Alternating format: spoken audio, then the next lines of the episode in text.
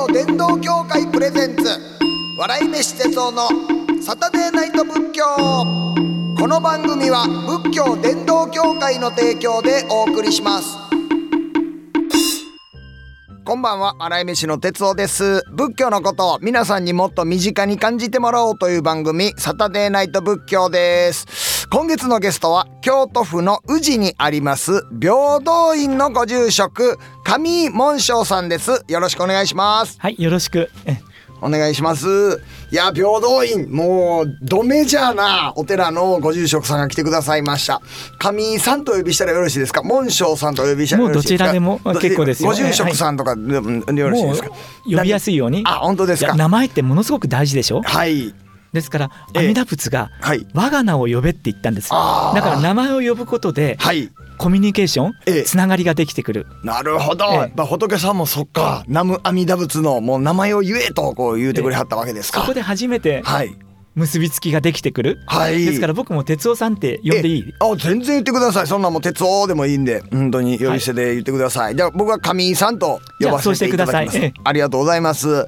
でその平等院さんなんですけれども僕はなんとなくそのやっぱり報道のイメージがあってで報道イコール阿弥陀堂っていうふうなことを習ったことがあってだからその阿弥陀さんやからこう浄土宗とかなんか浄土真宗とかなんかそういう浄土系の宗派かなと思いきや単立寺院とおっしゃるんですか？そうなんです。ええ。あの平等院そのものはねええ。どこの宗派にも属していないんです。そうなんですか。へただ昔ははい。永山え、比叡山の関係。天台宗ですか。そうなんです、ええ。そしてええ。今年の NHK の大河にもあるはい。「光る君。え、」の大体あの時代から50年ぐらい後はい。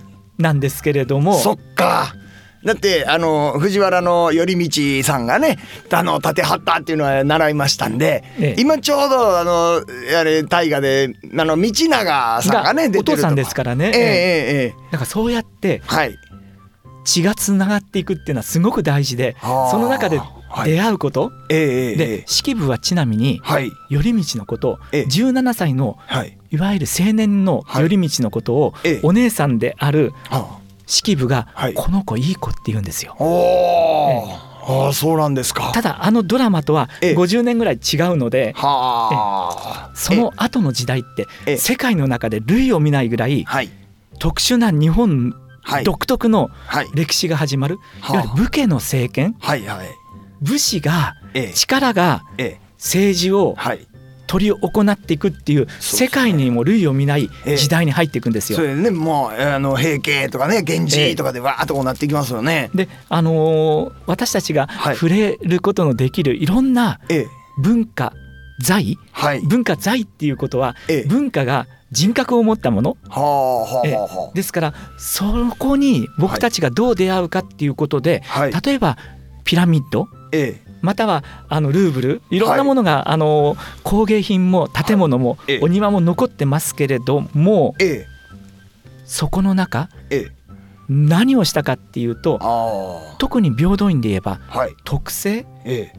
政治はい。を行う人ってがはい。自分たちが行うことは徳を持っている。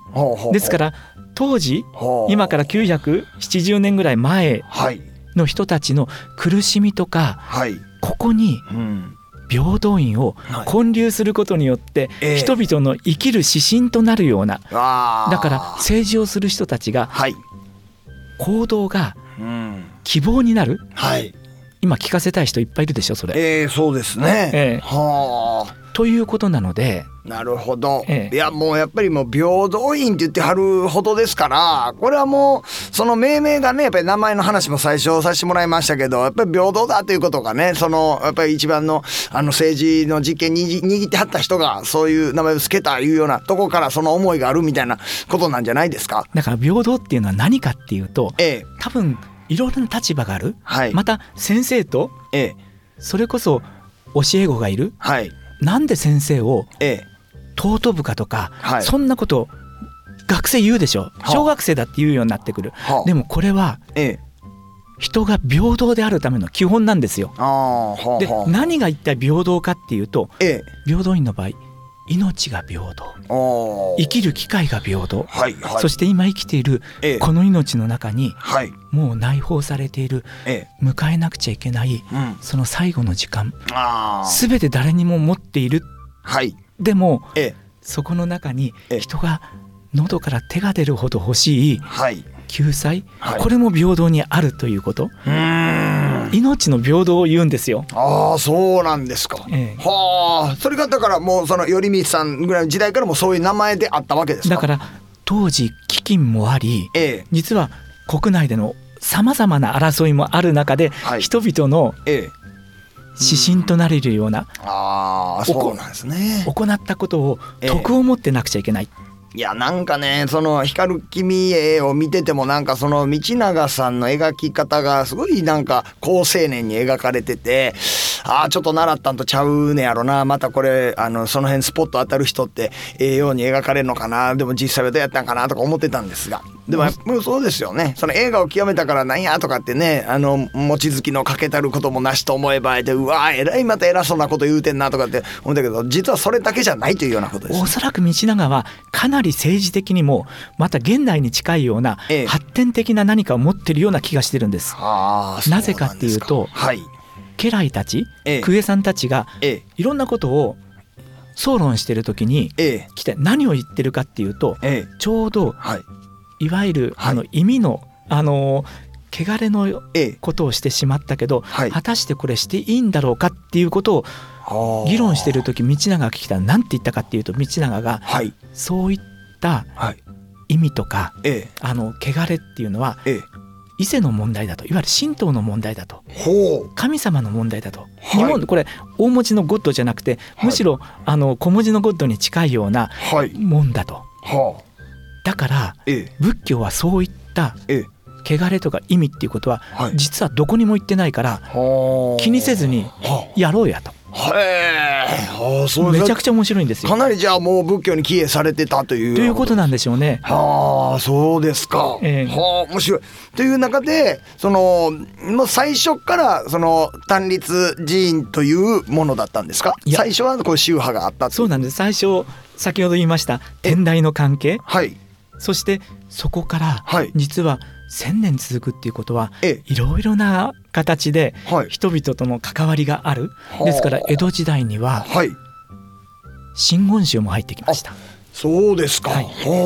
そしてはい。ある時からはい。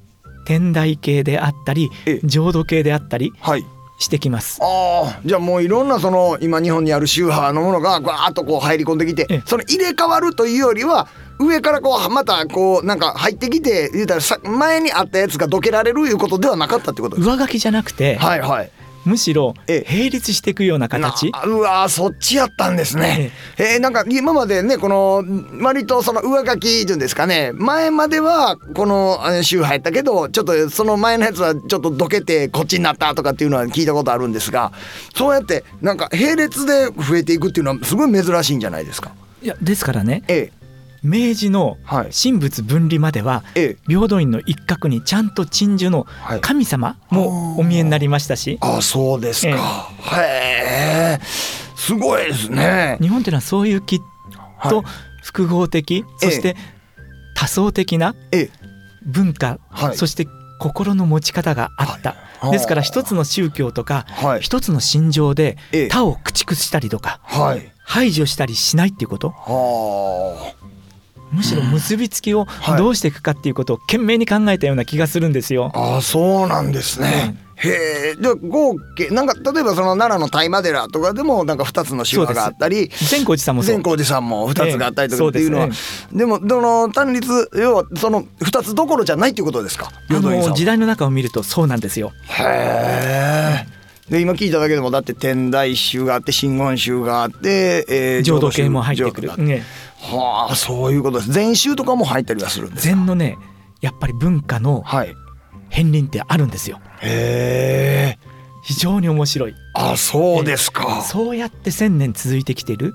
ではあ。特に千年前ってええ。さっき道長の話も出ました。はい。頼道の頃って全く変わってきてええ。日本的はい。和洋。僕と哲夫さんの話ってはい。日本語で話してますでしょ、ええええ。だからもう文化もはい日本の文化にはい。バイアスを受けてしまっている、はあ。ちょうど平安時代っていうと、はい。私が着ているこの衣え墨色。はい。または物を燃やした後はい。ですから見えているものをえそのものの名前でいく。ほうほうほう空色とか水色とか橙とか赤ね、ああはあはあはあ。見えてるもん空色ね。はいはい、はい、そうやってええ。そのものをその名前で呼ぶっていうことがは日本的な文化の中にあった。あああそうですか。はい、ええ。だから明るい色が赤だとかなるほど。暗い色を黒と言ったりはあはあはあはというあはい。和様の感性でもある。はい。えうん。で日本的な文化の感性でええ。現代まで残ったはい。奇跡的なお寺ええ。ですからお寺が移築して残ったとかはい。中の仏とか掛け軸だけはいどこかに移動して残ったとかはい。お庭だけ残ったというわけじゃなくてはあ。一箇所で全てここに残っているんですよ。なので僕たちが今話しているはい。日本的なもの何かっていうことをええ。探ろうとする時はい。平等院に来るとはよりそれが明確になる。なるほど。もう原風景が見えてくるというようなことですか。その日本的な中でのはい平等ええ。命のあり方はい。という仕掛けがええ。様々に残ってます。ああそうですか。まあだからそんなやっぱりこう日本だなっていうようなところやからこそやっぱり10円玉に刻まれてるっていうようなところもあるんですかね。今ガイドさんもよく間違われるんですけどはい。実はあのこれ法律ではないんですけどはい。効果の裏表っていうのはええ。国名が刻印されてる方をはい表とする。そうですよね、ええ。それは小学校の時にあの流行りました。実はこっち表やねんでっていうのは。ガイドはいさんも時々裏って間違いますからね。ええ。表なんです。札が札がややこしいんですよね。札やったらなんか表やなって思ってる方が表やからね。札も同じように表やなって思ってる方が裏やったらあの効果とかも覚えやすいと思うんですがね。ですから10円の以外にええ。今年まで使う1万円札の裏側はいがあれ実は平等院の法王です。であれね前の福井総裁の頃だったんですけど、はい。福井さんって文化にも興味があるっていうことで、はい。私お尋ねしたんですよ。ほうほうそしたらええ。法王っていうのははい。幸せの鳥だと、はい。それが世界中を流通するのは素敵だって言われてこれ間違いじゃなくてええ。法王って随調はい。それがええ。私たちのはい。だって僕たち霞で生きていけない、はい。パンダって食べなくちゃいけない？ええええに必要なはい。お金にええ。幸せの鳥が描かれている。うーん。いやそんな文化なんですよ。はあ、ええ。すごいことですよね。なんかまたこうなんかその平等院さんにある建物ないしはそういう文化財っていうのがねそのお金にこうプリント置いた失礼ですけどもそうやって刻まれていくっていうのはねなんかやっぱこう平等というものがこう世の中にも発展していくんじゃないかなとも思いますし。なんか誰もが生きる権利も持っているし意味も持ってるし、はい。という平等をうん。どう考えるかっていうこと、はあ。いやーこれ面白いですよね。やっぱり仏教でいうところの平等ってすごい面白いなと思うんですけれども僕もあの家であの南無大寺大悲の完全菩薩っていうのをおばあちゃんが唱えてはってですね。でその途中でこう自他平等っていう言葉が入るんですよ。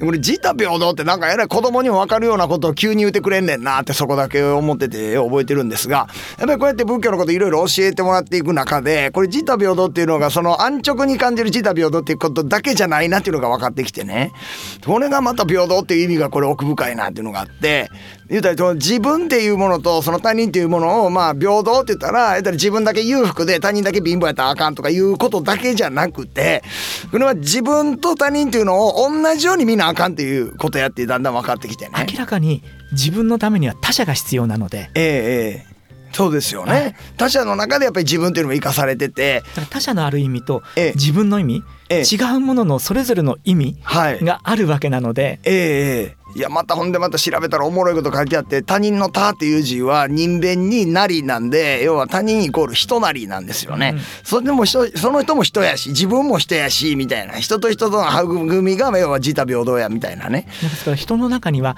ええ。この環境だって必要なわけで、はい。空気から切り離されたらええ。死んでしまう。はあ。ということは自分がもうすでにええ。他の何者からもはい切り離すことができない、はあ。そんな存在なんじゃないんですか？でもほんまそれ思うんですよ。やっぱりなんか週刊誌でボーンって叩かれる人みたいなんでね。でその叩かれてる人をなんかまたこう叩く人みたいなのがおるけれどもなんでその叩かれてる人を自分が叩かれてるとしたらって考えへんねやろって僕は思うんですよね。ですからねいや私初めて哲夫さんとこうやって対面させていただいてええ。哲夫さんやっぱり色が黒いですよね。黒いです。これ農業やってるからそうですね。よくやってですよねるんです。はい。すごく大事だと思っていてあそうですか。今のはい。ネットとかえそれらのつぶやき含めてええ彼らのええ発言の中にはえええ第一次産業を知らないああはいはい確かにそれはでも思いますね。根っこ根っこを知らんねやろうなと思います、とそこだと思うんですよええ種を植えてええ育て上げるまではい。何が必要かええ水も必要だしええ光も必要だしはい。そして最後までええ。それをええ。育て上げないとはい。実がはい。私たちうん。いただくことができないという経験がない。はだから今のネット等々のええ。今哲夫さんがはい。言いかけたええ。問題ってええ。そこだと思ってるんです。ああ第一次産業を知るべきだという。私ははい。そう思うでしょ？僕も思います。やっぱり自分でやってそのね収穫の喜びを知ってる人間はやっぱりね育て上げるってことですよ。はい。えみんなやったらええのになと思いますよね。だから今親ガチャとか言われますけどはい。選べないんですよ。自分のスタートが。はいはい。だから大切なんじゃない？うん。選べないからこそええ。大切なことってはい。たくさんあるはずです。そうですよね。親の代わりになって教えてあげる大人っていうのはもっといっぱいおらなあかんなってええ。僕はまあ思ってるんですけどね。でもこんなん言うとまた好感度上がっちゃうんでねあんまり。やばいんですけど好感度下げとった方がいいんで、ね。自分の知ってるものとかうん。身近にあるものが正しいと思ったりえこれが正義だって言ってえうん。そこが行き過ぎるとはい。他を駆逐し出すでしょはいはい自分と気が合わないとかええええええ。なってくると。いやほんまそうなんですよ。だから自他平等っていうのってだから自分と要は全体的なものを同一視するっていうのはすごい大事やと思うんですよね。自分の個人っていうのが要はその地球で行われてることやっていうふうに思えたら要はそのどっかで戦争あるとかでどっかでまあ災害がある。ってなったら自分の言ったら戦争っていうのはその嫌なことを考えた時の一部やしで災害っていうのは自分のなんかちょっと怪我したとこの一部やしとかでそんなのやっぱりこう全部を照らし合わせてみたらそいつらがあかんやんけ。戦争してるやつがあかんやんけ。じゃなくて自分もやっぱりなんかこうあかんとこあるやんけっていうふうにこうなぞらえて考えられるんですよね。自分でできることってね確実にある。ええ。他者のためにええ。他の環境のために。ええ。ですから今回のあの能登の地震も含めて、はい。い、ろんなことを私たちええ。考えはいてい。くええ。ことそして行動していくことだと思ってます。はい。そうですよね。えだからどいつ自分のところでそういう災害があるかわからないっていうふうに考えたらほんまにねいても立ってもいられないってなるんですよ。どう考えても。間違いなく30年以内にええ。関西に大きな災害起きるでしょう。え東京もそうですよ。ええ。中部もそうです。ええ。そんな中に僕たち生きててはい。で僕たちは空中に浮かんではい。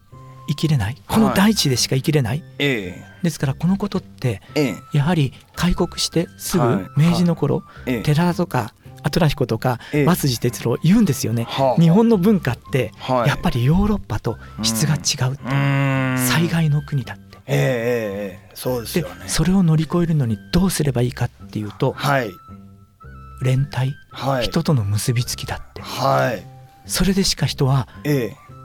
それを乗り切るはい乗り越えることができない。ああ。いやね。だからほんまそれもね自他平等やと思うんですよ。なんかほんまにね今回はもうねそういうところが被害になったってでもほんまそういうところっていう言葉がどこになるかなんて分かんないわけで、だからいつ自分の家族自分の両親が被害に遭うかも分からないわけでもうそ本当にそうなるとね絶対助け合いやっていうふうになるだから哲夫さんのように自分のこととして考えること。ええうん。それがきっとはい。自他ということああだと思っていますので。ありがとうございます。いやもう平等院のねご住職さんにその平等っていうその自他平等のとこ紐解いていただけるっていうのはほんまありがたいです。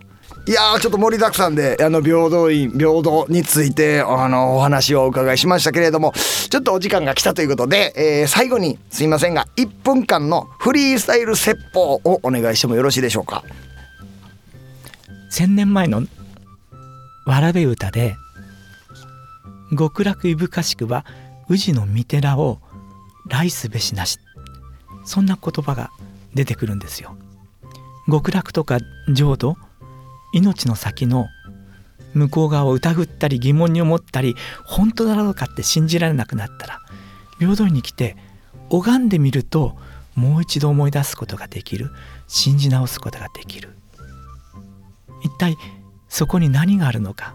きっとそれは私たちがそこにあるものその環境を拝むという行為そこに見つかっていくことだと思います。人は他者にありそして自分と違うものに出会った時手を合わせ祈る行為。そんなことから始めていくことではないかと思っています。ありがとうございました。祈りっていうのと本当なんか年々その意味が分かってきたような気がするんですよ。だから自分のために祈るっていうのもまあなんかねあこれええんかなエゴかなとかねありましたけれどもまあそれでなんかね全体的なことも考えながら自分のことも考えながら祈ってたらなんかね自分が良くなりゃ世界も良くなるし世界が良くなっていったら自分も良くなるしとかって考えてたらなんか祈りって深いんかなとか。人は誰かのために祈ることができる、ええ、ああまあそうですね人しか祈れないですよね。またちょっと海援隊さんに歌ってもらいたいと思います、はい。いや哲夫さん歌えるでしょ祈れないいや歌えるでしょ歌そうですね。はい。結構好きな歌なんです、はい、はい、ありがとうございます、はい、ということで今夜は京都府の宇治にあります平等院のご住職上門章さんをお迎えしました。どうもありがとうございましたさてこの番組ではメッセージを募集していますお悩みはもちろん喜怒哀楽どれかにまつわるエピソード日々の生きにくさを感じたら軽い気持ちで送ってみてくださいハッシュタグサタデーナイト仏教もしくは番組ブログからお願いしますここで一つ X から、えー、ゲインズさんです。ありがとうございます。サバンナ八木回面白いわらじ作り教室が吉本営業の天井といただきました。ありがとうございます。八木さんね、1月のゲストで来てくださいました。もう本当に八木さんの話ね、えー、どの回も面白いんで、もしよかったらね、えっ、ー、と、ポッドキャストの方でも聞いていただきたいと思います。ゲインズさんありがとうございました。番組特製ノートを差し上げます。番組スタッフから DM をお送りします。お楽しみに。というわけで月日は白帯の価格あっという間に時が過ぎ去ってしまいますました。来週もこの時間に仏教したいと思います。ここまでのお相手は笑い飯の哲夫でした。あいしゃ仏教伝道協会プレゼンツ笑い飯哲夫のサタデーナイト仏教。